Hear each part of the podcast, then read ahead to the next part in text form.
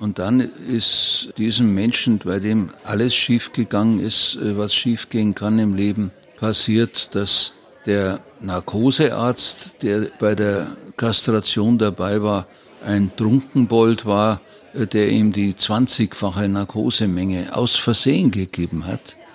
Und der Jürgen Bartsch ist aus dieser Narkose nicht mehr aufgewacht. Ich habe Menschen erlebt, die einfach grausame Sadisten waren, die einfach keinerlei Empathie für andere Menschen entwickelt haben. Und äh, der Staatsanwalt kam dann und hat mir die Hand geschüttelt und gratuliert, hat er gesagt, ich hätte es wirklich gut gemacht. Und, aber er würde nicht gern in einem Land leben, wo Mörder nicht hingerichtet werden. Es hat mir also immer Spaß gemacht, auch wenn ich unter Schlaflosigkeit leide seit Jahrzehnten, weil mich die Fälle in der Nacht verfolgt haben und man eben nicht nur, wenn man äh, jemanden vor der Todesstrafe bewahren will, sondern auch, äh, wenn es um andere Dinge ging, äh, in der Nacht sich überlegt hat, du könntest noch den Antrag stellen und noch, du musst der Zeugin die und die Fragen stellen und ähnliches mehr. Herzlich willkommen. Mein Name ist Daniel Fürk und bevor wir gleich rüber an den Badresen gehen, möchte ich kurz unseren heutigen Gast vorstellen. Steffen Ufer, Jahrgang 1940, ist Jurist. Er zählt zu den bekanntesten und erfolgreichsten Strafverteidigern in Deutschland.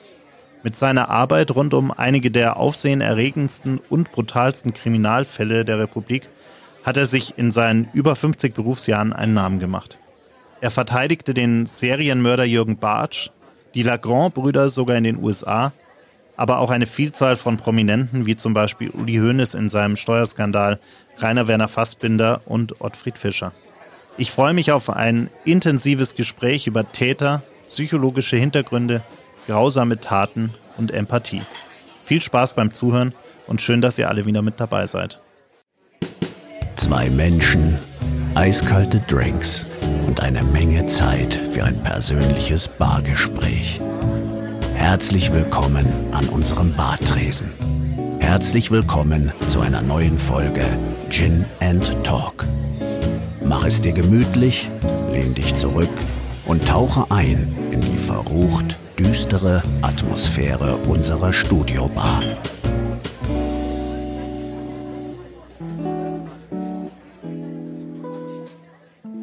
Ja, Steffen Ufer, ich freue mich sehr, dass Sie heute bei uns sind und ich Sie ein wenig mit Fragen löchern darf. Vielen Dank. Gern. Sie sind, Sie haben äh, mehrfach quasi deutsche Rechtsgeschichte geschrieben. Sie sind wohl der bekannteste Strafverteidiger in, in Deutschland. Eigentlich mögen Sie aber diesen ganzen Ruhm um Sie selbst gar nicht so gerne, oder? Ich bin keiner, der sich so ganz nach vorne gedrängt hat. Ich bin ja mit äh, 26 Jahren eher zufällig als Referendar in die Kanzlei des Rolf Bossi äh, gekommen, der damals mir noch unbekannt war, der auch noch äh, kein berühmter Anwalt war, aber eben im Aufstieg war. Und äh, wir haben dann innerhalb kürzester Zeit eine Vielzahl von prominenten Fällen gehabt. Und der Herr Bossi hat da schon ein bisschen mehr Eitelkeit immer äh, gezeigt. Und äh, wenn da irgendwo Kameras waren, dann äh, ging er nach vorne. Und mir war es dann in der Form doch unangenehm, so dass ich mich dann vielleicht doch ein bisschen hinten angestellt habe. Aber die Trommel gehört mit zum Handwerk. Und natürlich hat es nicht geschadet, dass man dann sehr schnell bekannt wurde. Sie haben ja auch, ähm, wir haben ja uns gerade die letzten Tage sehr viel mit den USA beschäftigt. Sie haben damals in Ihrer Studienzeit auch in den USA studiert. Ich glaube, ein Jahr lang waren Sie in den USA. Das war ja zu einer Zeit, wo äh, das gar nicht so üblich war. Also diese Auslandsjahre, die heute irgendwie gefühlt jeder macht, der studiert. In Ihrer Zeit war das ja ja eher schon ein, ein was Außergewöhnliches. Äh, ich habe äh, nicht studiert in den USA, sondern ich war Austauschschüler. Ein Jahr vor dem Abitur habe ich äh, über den American Field Service eine wunderbare Organisation, die sich zum Ziel gemacht hatte, die Menschen auf der Welt einfach näher zu bringen. Und die haben Tausende von Europäern jedes Jahr zu irgendwelchen Gastfamilien nach Amerika gebracht seinerzeit. Inzwischen hat sich das auch äh, auf den Rest der Welt, soweit es eben machbar ist, äh, ausgedehnt. Und äh, das war 1957, 58 für mich eine großartige Erfahrung. Ich konnte einen Führerschein machen äh, nach ein paar Stunden. Äh, bin einmal mit dem Sheriff ums Eck gefahren. Für zwei Dollar habe ich dann den Führerschein bekommen, nachdem er mich nur gefragt hat, ob ich fahren kann. Und ich äh, geflunkert habe und gesagt habe, ja, ich konnte schon so ungefähr, aber äh, das war der Beginn und äh, ich habe da ein sehr schönes Jahr bei einer amerikanischen Familie verbracht. Wir haben dann am Ende des Jahres noch eine Reise quer durch die Staaten gemacht. Und äh, wie ernst man damals das Thema Völkerverständigung genommen hat, hat dann der Abschluss der Reise gezeigt, wo wir äh, auf die Wiese des Weißen Hauses eingeladen waren. Und der Eisenhower höchstpersönlich hat sich dann eine Stunde, eineinhalb Stunden mit einer kleinen Rede, aber mit vielen äh, Unterhaltungen äh, mit uns befasst. Es war ein großartiges Erlebnis und äh, das war noch die Zeit, wo die Amerikaner für uns in sehr, sehr vielen Dingen Vorbild waren und äh, uns natürlich äh, in der schlimmsten Zeit geholfen haben. Wann ist denn bei Ihnen eigentlich diese Faszination? Und ich glaube, die, die haben Sie ja zweifelsohne, wenn man sich Ihre äh, Lebensgeschichte anschaut. Wann ist denn diese Faszination für die Juristerei und insbesondere auch für die, für die Strafverteidigung bei Ihnen äh, aufgekommen? Also Juristerei ist so eine Geschichte, wenn man da keine persönliche Beziehung hat, dann studiert man es einfach. Da gab es einen Berufsberater bei uns am Gymnasium und der hat zu mir gesagt, naja, eigentlich sind Sie ja in allem ganz ordentlich und könnten alles studieren. Äh, wollen Sie Mediziner werden? Sage ich im Prinzip schon, aber mit dem Blut hätte ich Schwierigkeiten. Das ist nicht meins. Äh, deswegen äh, habe ich das schon mal wieder vergessen. Und dann sagte er, dann wären es doch einfach Jurist, damit können Sie alles machen. Und an der Uni hatten wir äh, sehr viele langweilige äh, Professoren im Bereich Zivilrecht, Verwaltungsrecht und zwei unglaublich spannende Professoren für Strafrecht. Und deren äh, Vorlesungen waren immer übervoll und äh, da bin ich natürlich auch sehr gerne hingegangen und äh, das Strafrecht äh, hat mich einfach äh, fasziniert. Und äh, dann äh, den eigentlichen Zugang habe ich aber eben dadurch gefunden, dass ich irgendwann, nachdem ich äh, jahrelang etwas fauler äh, bayerischer Referendar war, der wenig Geld bekommen hat und aber mit anderen Arbeiten über die Runden kam und aber viel äh, Tätigkeiten für Gerichte oder Staatsanwaltschaften oder äh, Behörden musste man nicht wirklich machen damals, äh, habe ich dann eben einen weiteren Job gesucht und äh, bin durch Zufall bei Herrn Bossi gelandet, einfach deshalb, weil er nur 100 Meter vom Justizpalast weg war und äh, der bot sich an. Ich bin hingegangen und er sagt, ja, eigentlich hätte er schon einen gefunden vor einer Woche, aber der gefällt ihm nicht, weil er zu hektisch ist. Und außerdem, ob ich Fremdsprachen könne, das habe ich dann bejaht mit Englisch und Französisch und äh, dann war er sehr beeindruckt, weil er gerade einen Amerikaner verteidigt hat, einen amerikanischen Oberleutnant, äh, der seine Freundin in der Badewanne zerstückelt haben soll. Und der Fall ging natürlich durch alle Medien, lief in Bayreuth. Äh, ich habe dann da äh, gleich mitwirken dürfen, äh, weil ich eben mit dem unmittelbar auch ohne Dolmetscher reden konnte und dessen Vertrauen schnell gewonnen habe. Und im Ergebnis ist er dann freigesprochen worden und natürlich in eine Klinik eingewiesen worden. Der Staatsanwalt nannte ihn nur die Bestie von Bayreuth und äh, die Medien erst recht. Und Aber es war ein kranker Mann, der eben hier in einem schizophrenen Anfall äh, zu dieser Tat kam. Er war dann ein paar Jahre hier in der Nervenklinik, wo man auch die Schizophrenie festgestellt hat. Und dann hat man ihn nach Amerika geschickt. Und äh, dann habe ich eben, wie gesagt, äh, die Kanzlei lief dann auf einmal ganz großartig. Es gab nur noch einen jungen Zivilanwalt. Und äh, ich durfte als Referendar, der schon über zwei Jahre im Staatsdienst tätig war, äh, auch verteidigen, wenn der Mandant einverstanden war. Und äh, alles äh, und bin dann auch ins Wasser geworfen worden und habe dann äh, in Memmingen meinen ersten Fall wegen versuchten Mordes verteidigt. Äh, waren zwei zerstrittene äh, Sinti-Familien, äh, die äh, da den Saal belagert haben äh, und jeden Tag geschrien haben, wann kommt der Bossi? Wir haben den Bossi bezahlt und äh, ich habe immer gesagt, er kommt morgen und aber ich krieg das schon hin und dann haben wir fünf Tage verhandelt bei einem damals reinen Männergericht, waren fünf gestandene äh, Allgäuer äh, im Trachtenlook, äh, die da äh, eben äh, na sechs äh, Allgäuer und eben drei Berufsrichter. Wir hatten damals noch sowas wie Geschworene. Inzwischen mhm. sind es ja nur noch zwei Schöffen, die da vor Gericht äh, sitzen.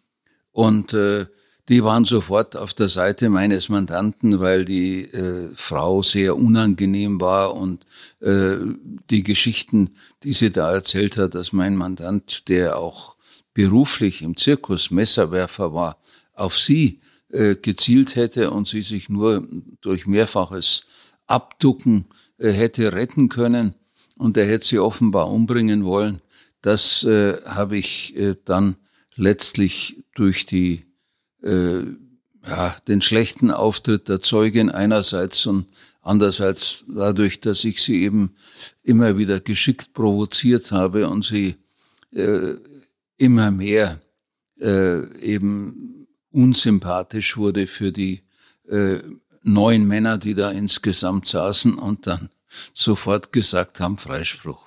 Jetzt wollten Sie ja eigentlich mit äh, Ihrem Jurastudium das Blut vermeiden, haben Sie gerade gesagt. Und dann hatten Sie ja doch in Ihrer juristischen Laufbahn schon sehr früh sehr, sehr auch blutige Fälle. Wie, wie ist es Ihnen damit gegangen in den ersten? Also ich könnte mir vorstellen, gerade wenn man äh, auch jung ich ist. Ich habe eine Reihe von äh, sehr blutigen Fällen mitgemacht, aber man hat letztlich äh, nicht wirklich oder ganz selten mal eine Leiche äh, unmittelbar gesehen war bei einer Obduktion dabei, wenn es mal darauf ankam. Äh, Im Großen und Ganzen äh, hat sich das auf äh, Bilder beschränkt und äh, die waren in der Regel äh, zwar nicht schön, aber selten so wichtig, so entscheidend für den Prozess, dass man sich da ernsthaft befassen musste. Äh, ich habe nur einen Fall gehabt, äh, wo es wirklich übel war.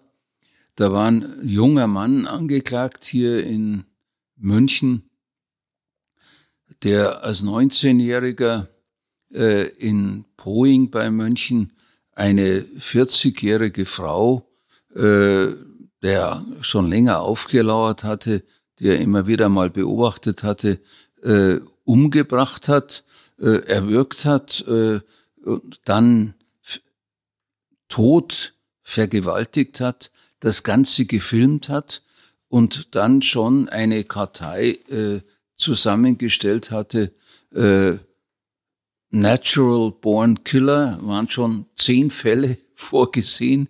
Das war der Fall Nummer eins, der da eingetragen war. Und die Bilder, die da zu sehen waren, die waren so furchtbar, dass erstens äh, bei der polizeilichen Vernehmung, da hatte ich eine Referendarin dabei, äh, die ist umgefallen, die ist weggekippt, weil sie es nicht sehen konnte. Und in der Verhandlung ist der Staatsanwalt, der mit mir gemeinsam am Richtertisch stand und sich die Bilder angeschaut hat, auf einmal ganz blass geworden und nach hinten gefallen. Und ich habe den dann erwischt und vorm Umfallen retten können Wir sind dann auch immer ganz gute Freunde geblieben. Äh, aber äh, das waren so die einzigen Fälle, äh, wo ich so unmittelbar mit Grausamkeiten befasst war. Wenn man es nur liest oder mal so ein Bild überblättern kann und es ja in der Regel dann auch je blutiger, desto mehr um Psychiatrie geht, um darum, ob der Täter nicht wirklich äh, in seiner Schuldfähigkeit stark beeinträchtigt war oder ganz zurechnungsunfähig war. Mal am Bauer habe ich gehabt, der hat seine Frau buchstäblich in Stücke gerissen und äh, die Teile dann auf der Landstraße verteilt. Und äh, der war wegen Schizophrenie schon in Behandlung, hat aber seine Tabletten eben nicht re regelmäßig genommen und äh, dann kam es zu dieser Geschichte.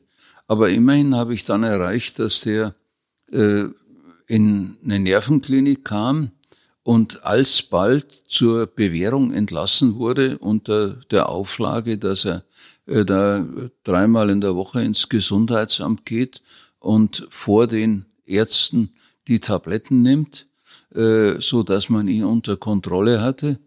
Äh, und äh, der hat sich dann weiter um seinen Bauernhof, um seine Kinder, um seine Viecher gekümmert und äh, war ein liebenswerter Mensch, ohne äh, dieses Abgleiten in die äh, Surrealität, äh, die eben hier der Frau zum Verhängnis geworden ist.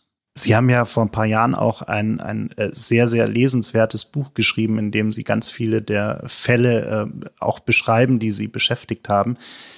Und ehrlicherweise hat mich das die letzten Nächte auch noch mal so ein bisschen wach gehalten, weil ich abends immer so Kapitel für Kapitel noch mal gelesen habe. Und ähm, zwei Fälle äh, haben Sie da ja schon, also zumindest äh, liest man das so heraus, sehr, sehr speziell oder sehr besonders geprägt, auch in Ihrer Laufbahn, nämlich der Fall der Lagrand-Brüder und äh, der Fall von Jürgen Bartsch. Ähm, das sind ja zwei, zwei Fälle, die auch sehr durch die, die Medien natürlich gegangen sind. Die Lagrand-Brüder in den USA verurteilt, weil sie äh, eigentlich ja erstmal nichts Blutrünstiges im Sinne hatten. Sie wollten eine, eine Bank ausrauben, weil sie, glaube ich, gerade in, in Geld. Das war eigentlich ein Kinderüberfall. Äh, die hatten ja eine Mutter, die äh, mit verschiedenen Männern verschiedene äh, Kinder hatte, auch verschiedenfarbig und die natürlich überhaupt nur ein paar schöne Wochen in ihrem Leben hatten, nämlich mit der Oma hier in Augsburg und äh, dann hat die Mutter, die immer wieder mit Amerikanern liiert war, äh, die mit nach Amerika genommen. Äh, sie hatte einen wohl anfangs sehr netten, äh, schwarzen äh, Sergeant oder was er war, so in der Art, äh, kennengelernt, der dann nach Vietnam kam. Und wie er zurückkam, war er wie viele Amerikaner heroinabhängig, äh, wurde gewalttätig äh, gegen die Frau, aber auch gegen die Kinder, die dann sich mit zwölf, dreizehn Jahren schon äh, nächtelang im Park versteckt haben, um den Misshandlungen des äh, äh Stiefvaters zu entgehen. Und äh, die beiden Jungs äh, haben dann mit 17, 18 Jahren äh, einen Banküberfall in einer Kleinstadt in Arizona versucht, äh, der schon damit begann, dass sie um 8 Uhr früh äh, bei McDonald's gefragt haben, wann die Bank aufmacht. Daraufhin hat die Verkäuferin beim Sheriff angerufen und hat gesagt, ich glaube, die haben was Böses vor, die haben hier nach der Bank gefragt und schauen nicht so aus, als ob sie Bankkunden wären. Na, hat der Sheriff gesagt, so blöd ist garantiert niemand. Also das kann nicht sein. Und äh, um neun Uhr sind die Jungs dann tatsächlich in die Bank eingelassen worden und haben äh, den äh, Geschäftsführer äh, in dieser Kleinbank und dessen Angestellte gefesselt mit Telefon. Äh, Leitungen mit allem, was sie so an Kabeln fanden. Äh, weil sie selber nichts dabei hatten außer einer Spielzeugpistole, äh, mit der sie da gedroht haben. Und der Geschäftsführer wollte diesen dummen Jungs kein Geld rausgeben und hat immer gesagt, ich muss noch warten, in einer Stunde ungefähr äh, kommt mein Partner und mit dem gemeinsam kann ich dann den Tresor aufmachen.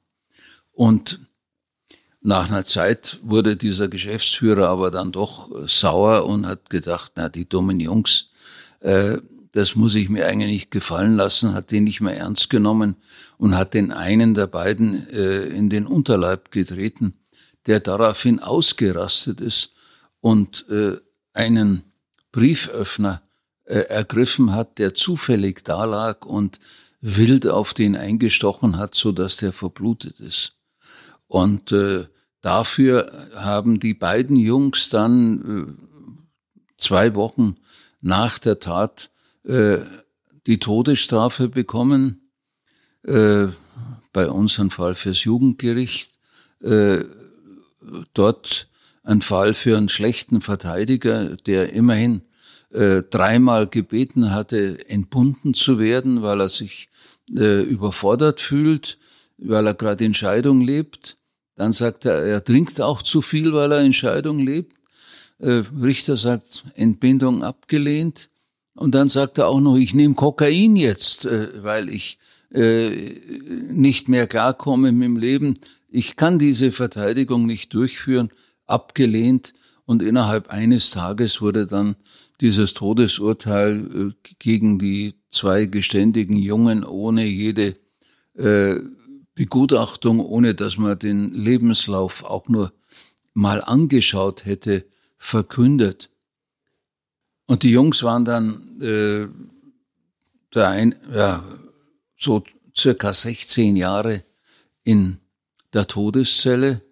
Äh, ich habe die, äh, die äh, kennengelernt, weil ich zwei andere äh, deutsche Brüder besucht habe, äh, die mich angeschrieben hatten, ob ich ihnen nicht helfen könne. Und äh, sie wüssten, dass ich Englisch könnte und eben viele Amerikaner vertreten hätte. Und äh, die waren zum Tod verurteilt, weil sie die Ehefrau des einen getötet hatten. Und die saßen schon etwa 25 Jahre in der Todeszelle, wobei man sich das so vorstellen muss, so eher romantisch wie so, so ein äh, Zellenbau in einem alten amerikanischen Film. Äh, lauter Käfige aneinandergereiht, alles offen, äh, überhaupt keine Intimsphäre, aber das war irgendwie noch menschlich. Da ist man auch als Anwalt reingeführt worden und hatte dann eine solche Zelle, wo man auch beobachtet wurde von den Beamten. Äh, für sich.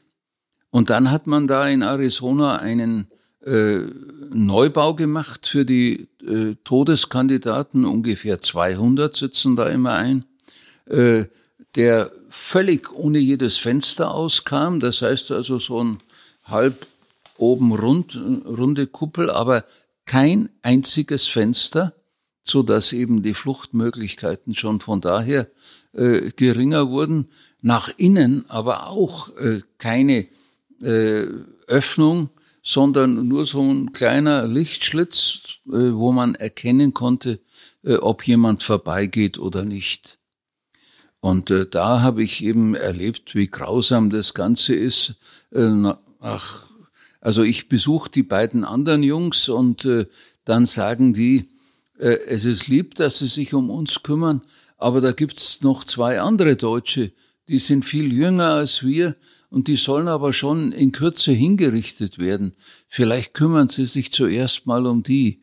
Und dann äh, habe ich die besucht äh, und äh, das Ganze jeweils in einem Urlaub in den USA und äh, habe dann eben so immer mehr Einblick in diese schreckliche Biografie, in, in dieses tragische Geschehen, äh, auch dass der eine der beiden, der nun eigentlich fast nichts gemacht hatte, weil der hatte keine Waffe, äh, auch gleich mit äh, die Todesstrafe bekommen hat äh, und die Jungs sich beide total geändert hatten in der Zeit, in der sie in Haft waren. Und dann hat mir die dortige Pflichtverteidigerin erzählt, äh, dass sie äh, mal über den Pfarrer telefonieren konnte mit dem Jungen und sie wäre bei sich im Garten äh, in Tucson gewesen und da hätte ein Vogel gezwitschert und dann hätte eben der junge Lagrange gefragt, was ist das? Dann sagt sie, that's a bird. Dann sagt er, I haven't heard a bird for 12 years. Das hat sie mir weinend erzählt und da wird einem so bewusst, unter welchen grausigen Bedingungen die Menschen schon mal bis zu einer möglichen Hinrichtung äh, behandelt werden. Äh, dieses totale Eingeschlossensein äh, mit ein, zwei Mal in der Woche Möglichkeit, irgendwo Fitness alleine dann zu machen in einem kleineren Raum äh, und so äh, in, in der Art äh, buchstäblich von der Welt weggesperrt zu sein, das ist eine Grausamkeit, die wir uns nicht vorstellen können. Auch nicht sowieso die Todesstrafe nicht, die ja sehr willkürlich verhängt wird in Amerika, wie er überhaupt äh, dieses, diese, diese geschworenen Gerichte dazu geführt haben, dass eben reiche Leute jederzeit mit äh, Zeugen, mit Sachverständigen, mit äh, den besten Anwälten eine Chance haben, äh, während andere, die werden halt innerhalb eines Tages dann rasiert, die sind chancenlos und äh, sind unendlich viele Unschuldige verurteilt worden, weil für die Staatsanwälte geht's auch immer um die Publicity, äh, darum, dass sie aufsteigen, dass sie irgendwann einmal gewählt werden als Richter äh, und äh, deshalb müssen sie möglichst viele Verurteilungen vorweisen können. Also ist ein System furchtbar. Man hat ja jetzt auch, äh, seit es die DNA-Spuren gibt, festgestellt, dass hier Hunderte, wenn nicht Tausende Menschen äh, umsonst hingerichtet worden wären. Und wie gesagt, sehr viel vom Zufall abhängig. Äh, die beiden älteren Brüder, die deutschen Brüder, dass der eine jetzt zu lebenslang begnadigt worden, weil wir lang genug auf seine geistige äh, Unterbelichtung hinweisen konnten, äh, die sich hier schon in der Schule ergeben hatte und äh, da hat uns auch äh, die deutsche Botschaft unterstützt, beziehungsweise eben das Generalkonsulat. Und der andere sitzt aber jetzt so, ja, schätze mal 38, 39 Jahre in der Todeszelle, wenn man sich das vorstellen kann. Der andere hat auch keine Chance, jemals entlassen zu werden. Lebenslang ist dort in Arizona lebenslang. Und äh, das ist also auch, äh, weiß ich nicht, was da besser ist. Äh, und ja, das sind so meine Amerika-Erfahrungen. Ich habe da eine ganze Reihe von Leuten beraten und vertreten und äh, natürlich alles einfach äh, hobbymäßig, weil die mir leid getan haben. Und äh, der Fall Lagrange hat mich deshalb besonders berührt, weil ich eben bei der Gnadenanhörung, die einen Tag vor der Hinrichtung stattfand, äh, mit äh, in Amerika war. Die Claudia Roth ist mit mir hingeflogen als äh, Mitglied des Menschenrechtsausschusses im Bundestag. Wir haben dann noch geschafft, den deutschen Botschafter aus Washington nach äh, in die Wüste von Arizona, wo dieser Knast eben äh, ist, in Florence äh, 14.000 Gefangene haben die da. Das ist alles unvorstellbar.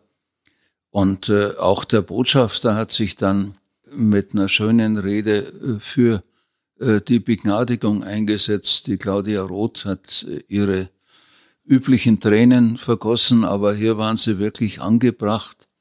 Und äh, ich habe versucht, das, die Rede meines Lebens zu halten und habe vor allen Dingen darauf hingewiesen, dass ich hier eine Vielzahl von jungen amerikanischen Soldaten vertreten hatte, äh, die äh, auch Menschen getötet hatten, äh, denen wir aber eben zum Teil mit zehn Jahren Jugendstrafe weitestgehend äh, entgegengekommen sind, weil wir eben gesehen haben, die waren entwurzelt und äh, waren in einer Umgebung, die für sie ungewohnt war und äh, sind mit all den Umständen nicht klargekommen.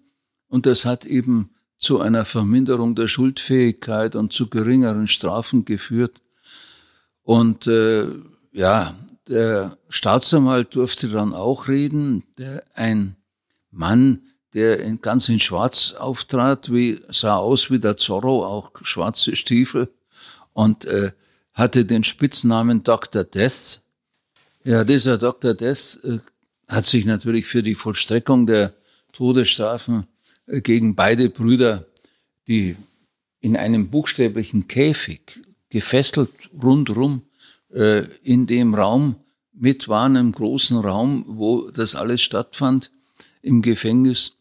Und äh, man konnte denen nicht mal die Hand geben, nicht mal die Finger berühren. Und äh, der Staatsanwalt kam dann und hat mir die Hand geschüttelt und gratuliert, hat er gesagt, ich hätte es wirklich gut gemacht. Und, aber er würde nicht gern in einem Land leben, wo Mörder nicht hingerichtet werden. Und äh, also eine unvorstellbare äh, Einstellung und äh, das hat mich äh, ja, schon äh, über Jahre deprimiert, die Erinnerung an diese Geschichte. Es ging dann weiter mit im üblichen Todesstrafenweg. Einsprüche der Anwälte, die sollten per äh, Vergasung hingerichtet werden. Da hat dann der Bundesgerichtshof in San Francisco gesagt, das wäre unmenschlich und deshalb äh, wurde es nicht zugelassen. Und dann ist die Staatsanwaltschaft in die Beschwerde gegangen zum Supreme Court. Und der Supreme Court hat gesagt, if he wants to have gas, es gab auch noch die, die Wahl, ob man sich eine Todesspritze geben lässt, then let's gas him, so ungefähr. Äh, also, äh, und dann kam eine Gefängnisangestellte oder war die Leiterin, stellvertretende Leiterin in Uniform vor ein großes Publikum und hat äh, stolz verkündet, The Supreme Court has decided we may kill him. Und ich hätte natürlich an dieser Vollstreckung mit teilnehmen sollen, aber ich habe das nicht fertig gekriegt. Es waren ein paar deutsche Journalisten dabei. Ich glaube auch eine oder andere Politiker, aber äh, für mich war das unvorstellbar. Der eine hat sich mit einer Vergiftung äh, töten lassen und der andere wollte eben gegen die Grausamkeit der Todesstrafe protestieren noch äh, als letzte Tat in seinem Leben und hat gesagt, ich nehme diese Vergasung auf mich. Und der Pflichtverteidiger hat mir dann berichtet, der teilnehmen musste, äh, er hat gesagt, er war schon Stunden in einem solchen telefonzellenartigen Gebilde drin äh, und auch wiederum äh, San Francisco und Washington und äh, äh, Stunden war der da äh, schon gefesselt.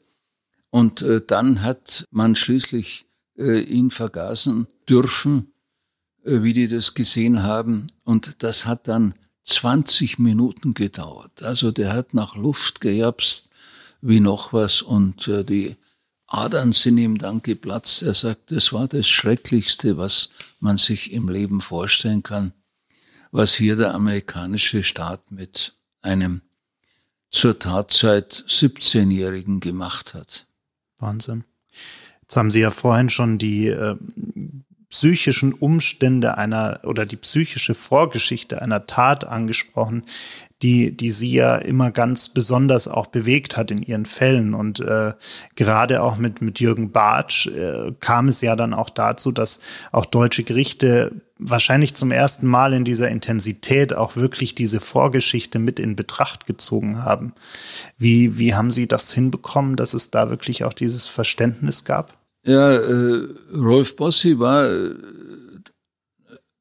der Erste, der das nun äh, quasi entdeckt hatte, äh, dass hier äh, bei äh, vielen äh, Tötungsdelikten die Psychiatrie und Psychologie viel zu wenig berücksichtigt wurde, keine Gutachter gehört wurden und äh, wir, er und ich, wir haben dann Kontakte geknüpft zu all den bekannten äh, deutschen äh, Gutachtern und haben dann in nahezu allen Verfahren darauf bestanden, dass die Leute äh, untersucht werden.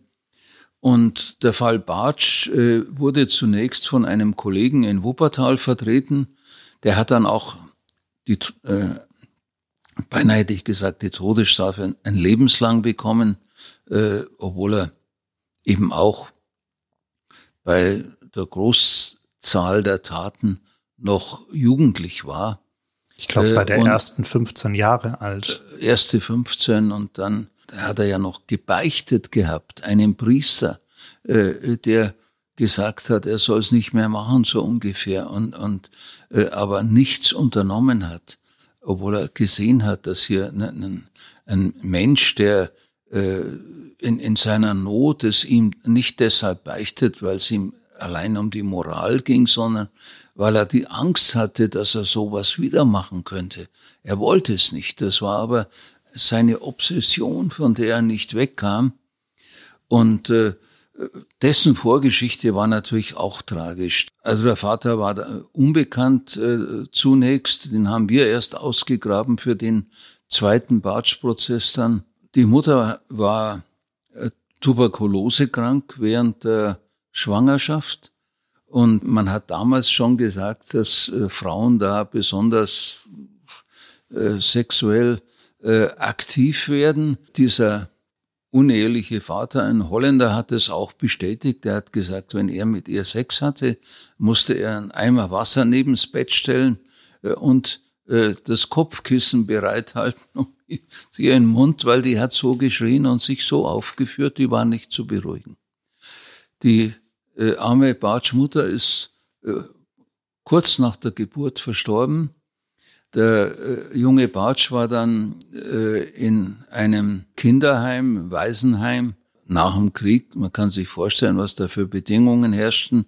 Da gab es auch keine Ersatzmutter, die nun äh, mal dauerhaft sich um ihn gekümmert hätte, sondern die Leute haben halt gewechselt und es war einfach keine menschliche, keine gefühlsmäßige Betreuung.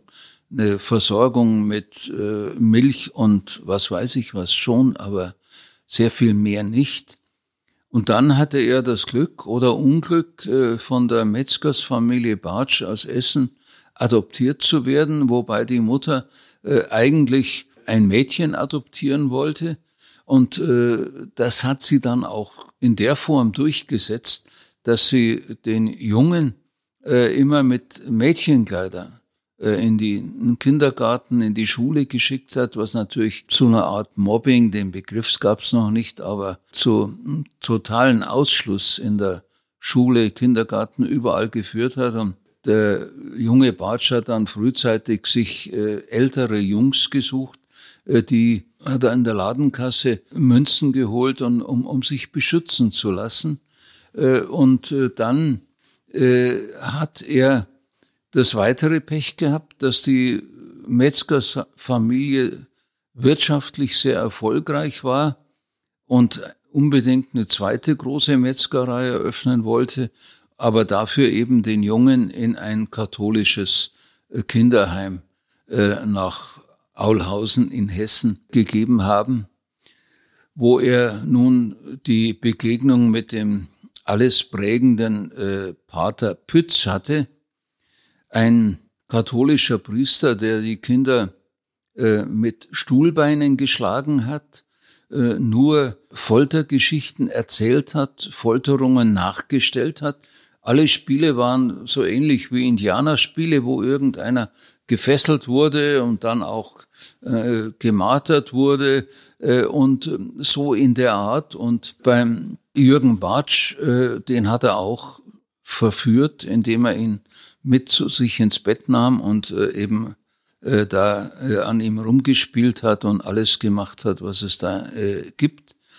Das hat er im Prozess, den ich weitgehend machen musste, weil der Herr Bossi da eine Erkältung hatte, eine fürchterliche und, und da ausfiel. Und dann habe ich da eben die ganze Beweisaufnahme gemacht und habe das Glück gehabt, diesem Pater Pütz einen Tag lang buchstäblich rösten zu können, wie man das in Amerika nennt, wenn einer da so auf dem Zeugenstuhl sitzt und dann immer mehr ins Schwitzen gerät. Und also der äh, gab dann auch zu, dass er den Jürgen mit ins Bett genommen hatte, äh, aber nur weil der Jürgen Fieber gehabt hätte und er wollte ihn wärmen.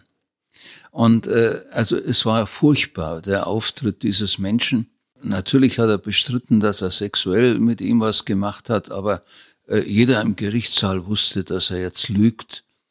Und äh, dann äh, ging das ja aber noch weiter, dass ich ihm auch vorhalten musste, dass er Geschichten von einem französischen Ritter namens Rais den äh, Kindern am Abend vorm Einschlafen vorgelesen hat die exakt ein Drehbuch waren für die Taten, die der Jürgen Bartsch später begangen hat. Der Schilderé hat auch Kinder äh, missbraucht, enthäutet buchstäblich und äh, also schreckliche Geschichten. Äh, den gab's wohl auch wirklich, diese Schreckensfigur. Und dann haben wir in diesem zweiten Prozess äh, eben auch andere Schüler mitgehört, die bestätigt haben, dass sexueller Missbrauch an der Tagesordnung war, dass vor allen Dingen auch mit Stuhlbeinen geschlagen wurde, also eine unendliche Gewalt da auch äh, vorgeführt wurde. Oder wenn einem das Essen nicht geschmeckt hatte, dann äh, musste man, äh, wenn man es erbrochen hat, auch das Erbrochene essen. Und also es war grauenvoll, was der Jürgen da erlebt hat. Aber die äh, Geschichten des Pater Pütz und dessen Verhalten haben den Jürgen, äh, der eben sexuell auch äh, mit durch die Mutter falsch geprägt war mit den äh, Mädchenkleidern, so beeindruckt, dass er dann eben immer wieder den Traum hatte, sowas mal nachzumachen.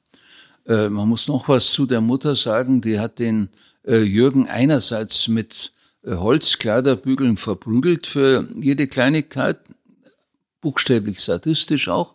Auf der anderen Seite hat sie ihn gehätschelt und, und äh, abgeschleckt und, und äh, mit 18 noch äh, in der Badewanne. Äh, und also es war eine kranke Beziehung.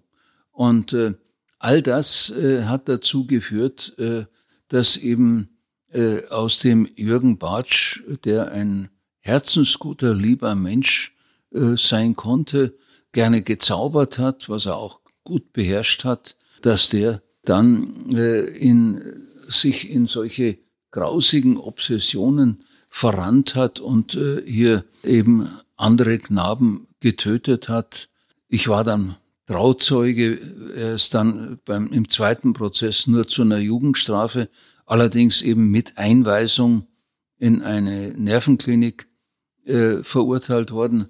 Er hat dann eine Krankenschwester, die ihn angeschrieben hatte, kennengelernt in diesem Nervenkrankenhaus und auch geheiratet. Die war auch vom Schicksal getroffen, hatte Kinderlähmung und führte dazu, dass ein Auge etwas nach unten hing und dass wenn sie gelacht hat, dann wurde äh, der Mund zur Fratze. Da hat sie einen Mundwinkel auch nach unten gezogen gehabt. Es war und äh, die beiden haben dann geheiratet äh, in diesem furchtbaren äh, Nervenkrankenhaus, der Teil, wo die gefährlichen äh, Nervenkranken abgesondert waren, war ein winziger Bau mit riesigen Stacheldrahtzäunen. Und in diesem Bau gab's äh, ein Zimmer, was für Essen, für alles, für Tischtennis aber eben auch für den Gottesdienst und eben auch für diese Hochzeitsgeschichte diente. Da kam also der Priester dann, wir waren schon da, durfte nur die Familie und ich durfte äh, mit teilnehmen. Er hatte mich gebeten, da eben äh, mit hinzukommen. Ich war irgendwie, wollte ihm nochmal helfen und, und habe gehofft, dass er irgendwie doch noch eine Chance im Leben bekommt. Aber es war so gespenstisch. Dort kommt also dieser Pfarrer rein und der nimmt die Tischtennisplatte, dreht die um, da war unten, dann waren Heiligenbilder. Also das war ein äh, Multifunktionsraum, äh, erschreckend irgendwie. Ja, dann hat der Jürgen diese nette, herzliche Krankenschwester geheiratet und hat versucht eben sich doch eine Chance zu eröffnen, indem er äh, sich am Kopf operieren lassen wollte, stereotaktisch. Äh, das hat man dann für zu wenig aussichtsreich verworfen. Und dann hat er eben eine Kastration angestrebt. Und dann ist diesem Menschen, bei dem alles schiefgegangen ist, äh, was schiefgehen kann im Leben, passiert, dass der Narkosearzt, der bei der Kastration dabei war, ein Trunkenbold war, der ihm die 20-fache Narkosemenge aus Versehen gegeben hat. Und der Jürgen Bartsch ist aus dieser Narkose nicht mehr aufgewacht. Als letzten Gefallen äh, haben Bossi und ich noch dafür gesorgt, dass dieser Narkosearzt aus dem Verkehr gezogen wurde und auch bestraft wurde. Aber äh, das sind äh, so Schicksale. Wir hatten alle äh, berühmten äh, Psychiater äh, Deutschlands äh, in dieser Verhandlung. Das Gericht in Düsseldorf hat sich Mühe gegeben, um hier wirklich in diesem Extremfall von schrecklichen Tötungen zu sehen, ob nicht doch hier das ein Problem der Schuldfähigkeit ist und auch die Prägung in die Jugendzeit fällt, so dass dann Jugendstrafe verhängt werden musste. Äh, also die waren sehr fair und es war ein, ein tolles Erlebnis, dieser Prozess, aber natürlich auch äh, extrem belastend. Jetzt ist es ja ein schmaler Grad mit dieser Schuldfähigkeit, könnte ich mir vorstellen, weil auf der einen Seite, äh, wenn jetzt jemand solche brutalen, blutrünstigen teilweise Taten äh, begeht, könnte man ja immer irgendwie mutmaßen, da, also dass er vielleicht nicht schuldfähig ist, weil er es gar nicht umreißen konnte oder gar nicht, äh, ja, also es muss ja eigentlich immer irgendwie was schief gelaufen sein, äh, dass man zu so einer Tat fähig ist. Oder haben Sie auch mal Täter erlebt, bei denen Sie gesagt haben, der war sich zu 100 Prozent im Klaren, was er da tut und er hat es aus äh, ohne irgendwelche äh, Komplikationen in seinem Leben. Er hat einfach irgendwann gesagt, er würde jetzt gerne mal so eine ja, ich habe Menschen erlebt, die einfach oh, grausame Sadisten waren, die einfach keinerlei Empathie für andere Menschen entwickelt haben, aber die ich nicht als krank angesehen habe und die äh, gleichwohl versucht haben, von mir verteidigt zu werden. Das habe ich in der Regel abgelehnt, äh, wenn ich gesehen habe, äh, mit wem ich es zu tun habe und dass eigentlich nur die Höchststrafe sinnvoll ist, auch im Interesse der Allgemeinheit, äh, jetzt gar nicht an die Sicherungsverwahrung unbedingt immer denkend, aber zumindestens, dass so jemand mindestens 20, 30 Jahre weggesperrt ist, äh, das äh, schien mir schon auch wichtiger, als dass ich den verteidigen muss. Einmal habe ich mich breitschlagen lassen, weil ich nicht wusste, ob der Mensch äh, nun eher psychisch krank ist und sexuell gestört ist oder äh, eher doch nur eben auch empathielos und grausam und äh, krank ist.